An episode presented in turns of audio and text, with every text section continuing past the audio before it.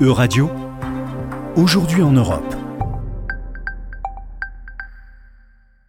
Bonjour à toutes et à tous, bonjour Juliane. Débutons ce journal en nous penchant sur les dernières avancées concernant la taxonomie verte de l'Union européenne. Pour rappel, ce projet fait référence au plan d'action de la Commission européenne présenté dès 2018 au Parlement européen et destiné à promouvoir les activités économiques durables pour l'environnement. Pouvez-vous nous en dire plus, Juliane? Bonjour à tous, bonjour Laura. Concrètement, cette taxonomie dite verte vise à créer une liste des énergies préconisées par l'Union européenne pour atténuer les effets du changement climatique. Dans ce cadre, la Commission européenne a identifié un seuil d'émission de CO2 en deçà duquel une entreprise est considérée comme verte. À quoi sert concrètement cette classification pour les États membres et leurs entreprises, Juliane? Eh bien, Laura, pour atteindre la neutralité climatique d'ici à 2050, les États membres bénéficient d'un volume très important d'investissement. La taxonomie publiée par la Commission doit permettre d'aiguiller les fonds versés par les institutions aux activités qui contribuent à un avenir plus respectueux de l'environnement. Une classification des énergies qui a longtemps fait débat, notamment vis-à-vis de l'inclusion de l'énergie nucléaire et gazière au sein de cette taxonomie dite verte. Effectivement, Laura, les États membres sont profondément divisés sur la question. La France, par exemple, a longtemps milité pour inclure l'énergie nucléaire dans la taxonomie européenne. De leur côté, les États d'Europe centrale et de l'Est ont fait campagne pour le gaz fossile,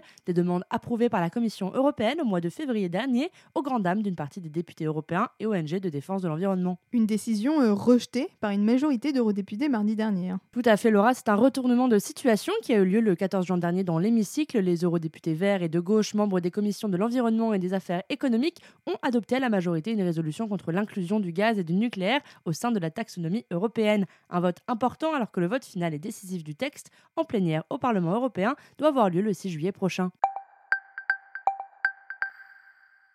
Rendons-nous à présent au Royaume-Uni. Mardi dernier, un vol qui devait renvoyer au Rwanda sept demandeurs d'asile a été annulé après l'intervention juridique de la Cour européenne des droits de l'homme. Pouvez-vous nous expliquer ce litige, Julienne Oui, Laura, cette affaire est la conséquence d'une décision politique prise par le gouvernement Johnson au mois d'avril dernier. En effet, le Premier ministre britannique avait annoncé son intention de sous-traiter ses obligations en matière d'asile au Rwanda, une mesure inscrite dans le partenariat de développement économique sur cinq ans entre les deux pays et qui avait suscité de nombreuses interrogations après que le Premier ministre est indiqué que plusieurs dizaines de milliers de demandeurs d'asile de Grande-Bretagne allaient être envoyés au Rwanda le temps du traitement de leur dossier. Un projet qualifié d'inhumain par de nombreuses ONG de défense des droits humains. En effet, l'initiative du gouvernement Johnson est jugée contraire au droit international par plusieurs organisations internationales. Le Haut Commissariat des Nations Unies accuse également le Royaume-Uni de se défausser de ses responsabilités en matière d'asile. Les personnes qui fuient les guerres, les conflits et les persécutions méritent notre empathie et notre compassion. Elles ne doivent pas être traitées comme des marchandises et transférées à l'étranger pour y être prises en charge. Mardi dernier, pourtant, un vol devait emmener euh, plusieurs demandeurs d'asile au Rwanda avant d'être empêché à la dernière minute par la Cour européenne des droits de l'homme.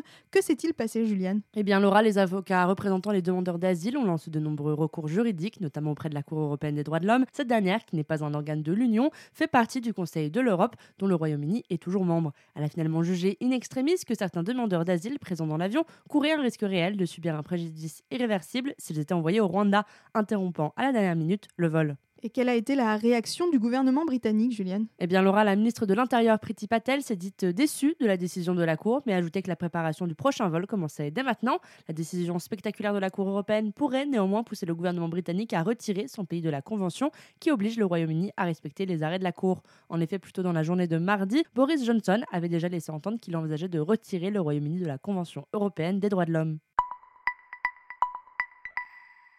Terminons ce journal en nous rendant à Athènes. Mercredi dernier, le parti néo-nazi Obdoré, accusé du meurtre d'un jeune rappeur antifasciste, a fait son retour devant les tribunaux après son recours en appel. Effectivement, Laura, à l'occasion de ce nouveau procès en appel, des milliers de manifestants se sont réunis devant la cour d'appel d'Athènes, protestant contre la montée du fascisme en Grèce. Aujourd'hui, deux ans après ce verdict, détaille Aria, une manifestante interrogée par RFI, nous voilà de nouveau devant le tribunal. Le combat continue. Certes, ils ont été reconnus coupables la première fois, mais aujourd'hui, l'audience repart de zéro et nous n'avons aucune certitude vis-à-vis du prochain verdict. Plus largement, les manifestants espèrent que la réouverture de ce procès permettra à l'ensemble de la société grecque de condamner d'une seule voix le racisme et le fascisme. En effet, les groupuscules d'extrême droite grecque font souvent la une des journaux. En octobre de l'année dernière, des membres de l'association Unie contre le racisme avaient par exemple été attaqués par des militants fascistes, une situation qui a ému une grande partie de la population qui accuse le gouvernement de Kyriakos Mitsotakis de manœuvres clientélistes vis-à-vis de l'électorat d'extrême droite à l'approche des élections de 2022. Merci Juliane et merci à tous pour votre attention. C'était Aujourd'hui en Europe. À retrouver sur euradio.fr.